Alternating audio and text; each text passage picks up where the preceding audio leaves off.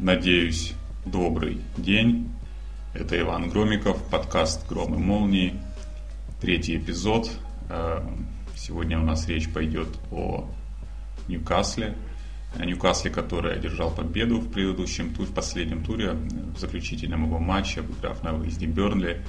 Это была уже третья подряд э, команда, победа для команды Рафа Бенитеса до того, не выигравший в стартовых 10 матчах. Это был худший старт в истории Ньюкасла в высшем дивизионе.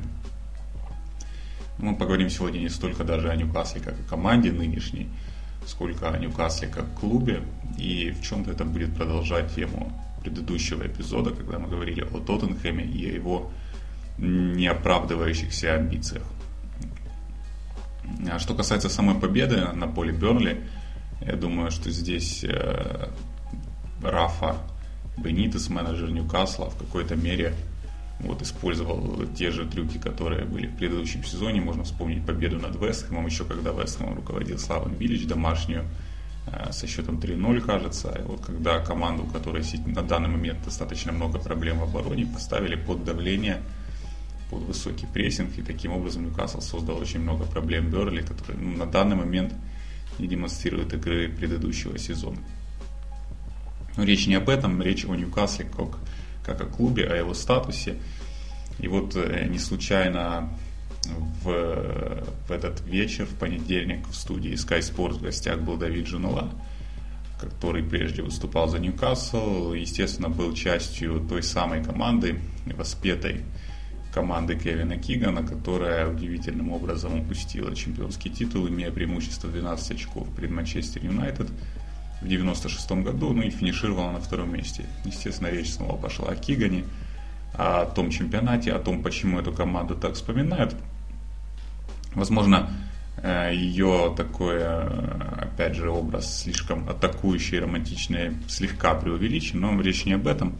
И вот Джанула сказал, э, что неприятно это вспоминать, потому что это была во многом упущенная возможность. Никто не знает, каким бы образом Ньюкасл развивался как клуб дальше, потому что в том сезоне команда заняла второе место. И это было еще время, когда ну, разрыв между клубами и их возможностями в английском чемпионате, который стал премьер-лигой, а, был не так велик. И вот Ньюкасл, возможно, не сумел оттолкнуться от тех позиций, хотя на самом деле, несмотря даже на уход Кигана, который вот эмоционально уже немножко выгорел на этой работе и сказал, что в принципе ничего другого он не может дать Ньюкаслу, ничего большего он не может дать, потом команду возглавлял Кенни Далглиш, но тем не менее в следующем сезоне Ньюкасл, во-первых, приобрел Алана Ширера, во-вторых, снова финишировал на втором месте, просто на этот раз не было такой борьбы. Потом, конечно, пошел Ньюкасл на спад, был еще период э, Бобби Робсона, еще один яркий период в новейшей истории Ньюкасла. Команда была четвертой, команда была третьей в двух сезонах подряд, команда позже была пятой. Она играла в Лиге Чемпионов, ну и, в общем-то, вот претендовала на вот такой статус э, лучшей из остальных, ну, если не касаться Манчестер Юнайтед и Арсенала на тот момент. Этот статус она претендовала, и, в общем, я думаю, тоже запала многим в душу, тем, кто смотрел английский чемпионат тогда. Ну и, в общем, э, устаканила Ньюкасл все-таки в образе достаточно большого, сильного клуба. Тем не менее, мы знаем, что Ньюкасл давно не выигрывал трофеев. Э, на самом деле он их выигрывал, просто победу в чемпионшипе привыкли воспринимать как, э, как, как чисто как промоушен. На самом деле это тоже полноценный чемпионат и тоже полноценный трофей. И Ньюкасл за последние 10 лет выиграл два таких трофея. Возможно, болельщики этого клуба э, примут посчитают это сомнительным поводом для гордости, но тем не менее, в отличие от многих других так называемых больших клубов, Ньюкасл возвращался в премьер-лигу мгновенно и, в общем, задерживался в ней, что мы видим и сейчас уже второй сезон там играет команда Рафа Бенитеса. Э, вот за последние, наверное, 10 лет болельщики Ньюкасла тратили большую часть своей энергии не столько на поддержку команды, хотя бы с этим тоже нет особых проблем, сколько на борьбу с руководством клуба, с владельцем Майком Эшли. И сейчас эта история по-прежнему продолжается. Безусловно, Эшли в этой ситуации выглядит, э, не выглядит э, силами, силой добра, не выглядит не имеет какого-то морального преимущества в противостоянии с болельщиками. Тем не менее, нужно понимать природу болельщиков Ньюкасла, как и болельщиков многих вот таких э, больших клубов. А, очень часто говорят о том, что Ньюкасл вот, находится в таком положении, единственная задача команды это выжить в премьер-лиге, хотя имея потенциал, имея такую колоссальную фан-базу и имея такой хороший большой стадион, имея такого менеджера пока что Рафаэля Бенитеса, Ньюкасл не использует свой потенциал в условиях нынешней премьер-лиги, потому что это большой клуб. Но вот это заявление достаточно, ну, не то чтобы сомнительно, есть большие клубы, которые на данный момент э, переживают и времена похуже. Можно, опять же, опуститься в тот же чемпионшип, где, например, играет Астон Вилла, играет уже третий сезон, и Астон Вилла исторически, в общем-то, клуб даже большего масштаба, чем Ньюкасл. Это клуб, который выиграл Кубок Чемпионов. Ну и там приходится говорить о вот опять же, о том же потенциале, особенно в воскресенье, когда остановила в дерби, в эффектном очень дерби обыграла Бирмингем, э, прекрасный мяч забила Ван Хаттен, кто еще не видел. И вот такие, в такие моменты чаще всего говорят о том, где бы этот клуб мог находиться и какой огромный он имеет потенциал. Это тоже в какой-то степени касается и Leeds United, тоже касается и Nottingham Forest. И как бы каким бы ни был плохим руководителем Эшли, все эти клубы находятся в футбольной пирамиде, английской ниже Ньюкасла. Но у всех этих клубов есть приблизительно э, одинаковые, очень похожие симптомы вот этого недовольства. Потому что они зря говорят, что болельщики Ньюкасла, они в принципе рождаются уже недовольными э, положением своего клуба.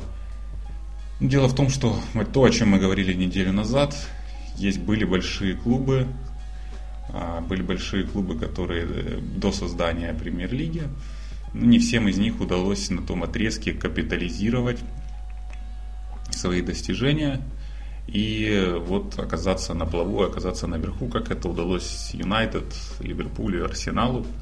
Это не удалось таким клубам, как Эвертон, например, который э, в 80-е годы был одним из сильнейших в Англии, в общем-то был одним из сильнейших э, в Европе. То есть та команда Ховарда Кендалла, которая выигрывала Кубок обладателей кубков, она вполне тянула на статус одной из сильнейших в Европе и могла бы это доказать. Мы помним, что случился Эйзель и английские клубы были дисквалифицированы из Еврокубков. Вот Эвертон один из таких клубов, опять же Астон Вилла и Ньюкасл. Клубы, которые в 90-е, в 2000-е годы не смогли сделать этот шаг, не смогли зацепиться, несмотря на фан-базу, несмотря на какую-то историю, не смогли зацепиться на, за вот это вот э, место э, среди топ-команд. Ну и у Ньюкасла тут тоже своя особая история, потому что у команды, во-первых, были хорошие периоды э, с Киганом да, в середине 90-х, с Бобби Робсоном в начале 2000-х. У команды, в общем-то, была ну, ну, достаточно солидная трансферная политика все эти годы. Недаром вспоминают, что Майкл Оуэн, приобретенный у мадридского Реала в 2000 2005 году до сих пор остается самым дорогим трансфером Ньюкасла. Это при том, как взлетели цены за все эти годы. У Ньюкасла, в общем-то, был потенциал на том отрезке. И, наверное, болельщиков особенно раздражает э, э, тот факт, что в ключевой момент клуб был продан именно Эшли. Потому что это, давайте вспомним, это был 2007 год, 2007 год, когда Эшли выкупил Ньюкасл, ну, с достаточно амбициозными планами. Это было через 4 года после покупки Челси.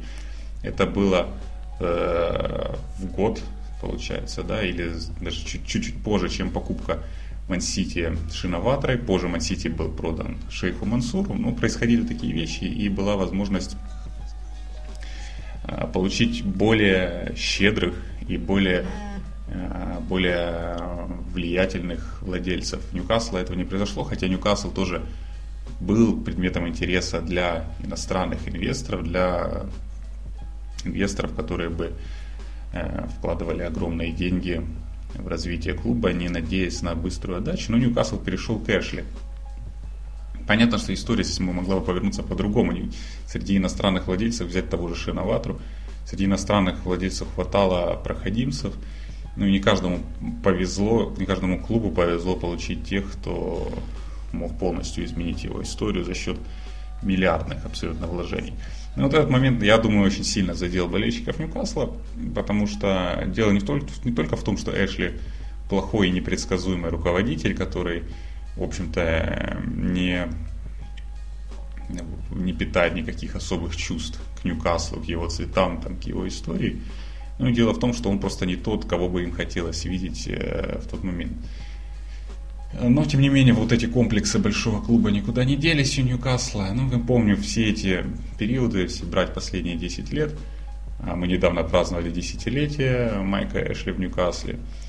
Все эти периоды, в основном, болельщики Ньюкасла выказывали какое-то недовольство. Они были достаточно э, благосклонны к Кевину Кикану, когда тот вернулся на Сент-Джеймс Парк, но из этого тоже ничего не получилось, потому что Кикан оказался в очень странной и неблагородной атмосфере внутри клуба. Тем не менее, после э, у Ньюкасл вылетел в чемпионшип, Ньюкасл вернулся в премьер-лигу. Ну и даже был вот этот очень положительный отрезок работы с Аланом Пардью. Тем не менее, и против него болельщики Ньюкасла были настроены изначально, еще в 2010 году, когда партии Пардью э, сменил э, ну, в меру популярного Криса Хьютона, по крайней мере, того, кого они считали своим. И сменил Криса Хьюдена после выхода команды в премьер-лигу, потому что ходили слухи о том, что, в общем-то, это такое назначение по знакомству и по дружбе э, с Эшли и его менеджерами. Тем более, что до этого Пардию уже прошло несколько лет с того момента, как он работал в премьер-лиге. К тому моменту он уже работал в Лиге 1, уже был уволен из Саутгемптона. Было странно видеть его на этом уровне. Тем не менее, команда тогда прошла неплохая селекция иностранных футболистов. Ньюкасл в конце концов финишировал на пятом месте в 2012 году.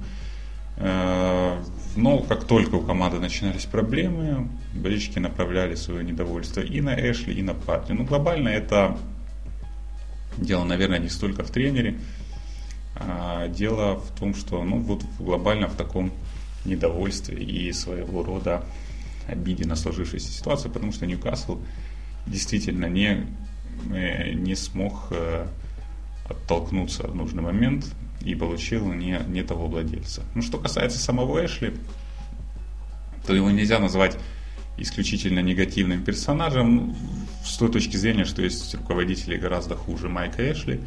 Э, за все эти годы у Эшли случались периоды, когда он вкладывал средства в Ньюкасл, и я думаю, что самый показательный был это последний сезон в премьер-лиге до вылета, вот второго вылета, когда командой руководил Стив Макларен, тогда, пусть и без его, без его согласия, Ньюкасл купил достаточно много неплохих футболистов за хорошие деньги. То есть проблема Эшли это скорее непостоянство. Непостоянство неизвестно чего ожидать от этого руководителя Ньюкасла, ну, определенно не стоит говорить о том, что Ньюкасл не использует как-то свой потенциал, и приход каких-то новых владельцев на место Эшли сразу же пробьет клубу дорогу кверху. Нет, все-таки тут потенциал его ограничен, если это будут, конечно, опять же, не колоссальные вливания э, на уровне, я не знаю, Манчестер Сити. Все остальное, даже с тренером уровня Бенитеса, все остальное все равно будет иметь свой потолок. Что касается самого Бенитеса и его нынешней команды, вот в прошлом сезоне она финишировала на 10 месте, при том, что, опять же, тренеру дали слишком мало денег на усиление состава, и состав у Ньюкасла действительно слабенький. Не один из слабейших э, премьер-лиги, но и не на 10 место, на которое он финишировал. Это было очень странное 10 место, если вы помните, Ньюкасл тогда э, обыграем в последнем туре уже вылетевший Вестбром. Если я не ошибаюсь, он мог финишировать даже на восьмом месте. Это была бы парадоксальная ситуация, учитывая, насколько бледно Ньюкасл выглядел на протяжении всего сезона. Разумеется, команда по большей мере оборонялась, но в какой-то момент она смогла превратить вот эти минимальные поражения ничьи в, победе, в победы, выдать э, хорошую серию, которая началась с момента успеха в игре с Манчестер Юнайтед зимой но и выжить. Ну, вот это было очень странное десятое место, и проблема нынешнего в Ньюкасла, несмотря на то, что у него есть Бенитес, которому э, теперь, а сейчас уже не 2006, не 2007 год, теперь в Англии по большей мере симпатизируют, которого культивируют болельщики, который, по сути, стал лицом Ньюкасла. Вот помимо него особого лица у этой команды нет. И есть неплохие футболисты. Там, тот же Мэтт Ричи, который каким-то образом не попал с метра в ворота, чем он будет жалеть еще всю жизнь в матче с Бернли. Есть Джамал Лассел среди таких ярких футболистов. Джон же Шелви. У этой команды нет все-таки лица и такого образа. Почему Ньюкасл э, всегда был популярен среди нейтральных болельщиков, почему он запоминался и во времена Робсона, и во времена Кигана. Это если брать э, новейшую историю, он запоминался во многом благодаря ярким личностям. Ньюкасла не хватает немножко ярких личностей, команда слишком мало атакует для того, чтобы произвести впечатление. А, потому что клуб, ну, в истории которого было огромное количество э, выдающихся девяток, там Малком Макдональд, Джеки Милберн, Алан Ширер, опять же, э, Лес Фердинанд, э, уже более новое время, не на длительном отрезке был Энди Кэрролл, вот эта команда, которая всегда ассоциировалась в первую очередь с яркими нападающими. Даже если она не выигрывала трофеев, у нее очень часто был сильный бомбардир. В нынешней команде, конечно, ни о каком бомбардире речи, речи идти не может, как и, как и о ярких атакующих игроках в целом, потому что Ньюкасл играет э, ну, слишком, слишком бледно в атаке, даже если он добивается результатов. Тем не менее, в нынешних условиях, если э, Майк Эшли убедит Бенитеса подписать новый контракт, а сам Бенитес это очень хочет, но для этого ему ну, необходимы средства на усиление команды, необходимы средства, которые можно вложить немножко в академию, чтобы производить новых игроков. И об этом Бенитес тоже, в общем, переживает. Мы еще помним со времен Ливерпуля. А, немножко в развитие клуба вложить деньги. Бенитес, я уверен, останется а, руководить Ньюкаслом, но это не значит, что у клуба есть огромный потенциал. Что может сделать Бенитес в нынешних условиях, получив немножко денег, это сделать Ньюкасл чуть более яркой командой, командой, которая вызывает эмоции. Вот э, именно недостаток эмоций у Ньюкасла это, пожалуй, главная проблема. Я скажу, что не случайно Ньюкасл в последних трех матчах победил. А, вот как раз у команды наконец-то появился центральный нападающий, девятый номер, Соломон Рандон, который до этого играл мало и плохо из-за травмы. Вот он отметился дублем в игре с Бормутом.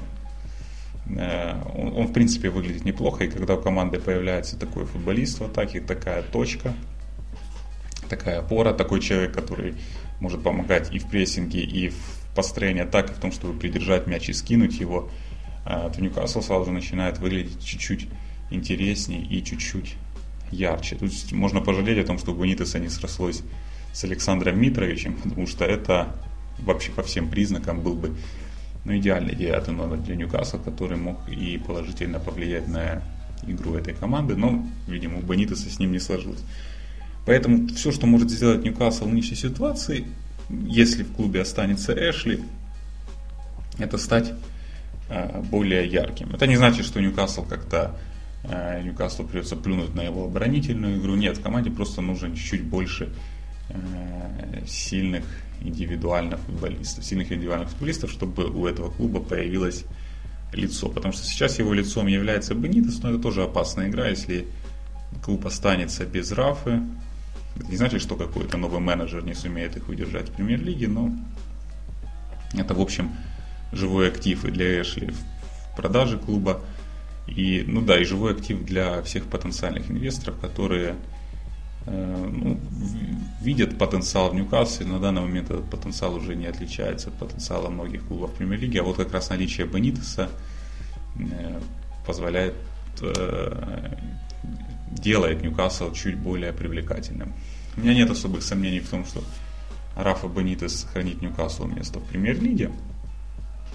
Ну, хотелось бы прекратить эти уже разговоры о большом клубе, который Э, мог бы быть где-то там. Я думаю, этот поезд ушел для Ньюкасла, если не произойдет что-то только такое из ряда вон, и клуб внезапно не приобретут шейхи. Но, тем не менее, тоже десятое место, тоже восьмое место, оно может быть, э, оно может быть, как ни странно, это прозвучит не парадоксально, оно может быть занято по-разному. По-разному, абсолютно с разным уровнем эмоций. Ньюкаслу немножко не хватало эмоций. В этом не стоит винить Бенитеса в нынешней ситуации. Он действительно дает максимум, но э, вот таким образом Ньюкасл может немножко украсить жизнь э, своих болельщиков, вернув эмоции. Тем не менее, я уверен, что э, трибуны Сент-Джеймс Парк будут оставаться достаточно недовольными всем, кроме своего менеджера, потому что, опять же, у Ньюкасла, как и у других больших клубов, есть вот этот вот э, комплекс э, комплекс неудачника, не сумевшего капитализировать свой, свой потенциал после образования английской премьер-лиги. И, как правило, тут все недовольство уходит на э, менеджера. Ньюкасла с этим, по крайней мере, нет проблем. И более того, Ньюкасл выступает в премьер-лиге, поэтому жизнь этого клуба не так плоха, как, э, как кажется на первый взгляд. Нужен сильный, мощный забивной девятый номер. И тогда, в общем-то, цветами радуги, цветами радуги будет э, украшена жизнь Ньюкасла в английском футболе. Что ж, услышимся на следующей неделе. Это был Иван Громиков, подкаст «Гром и молнии». Ну все, пока.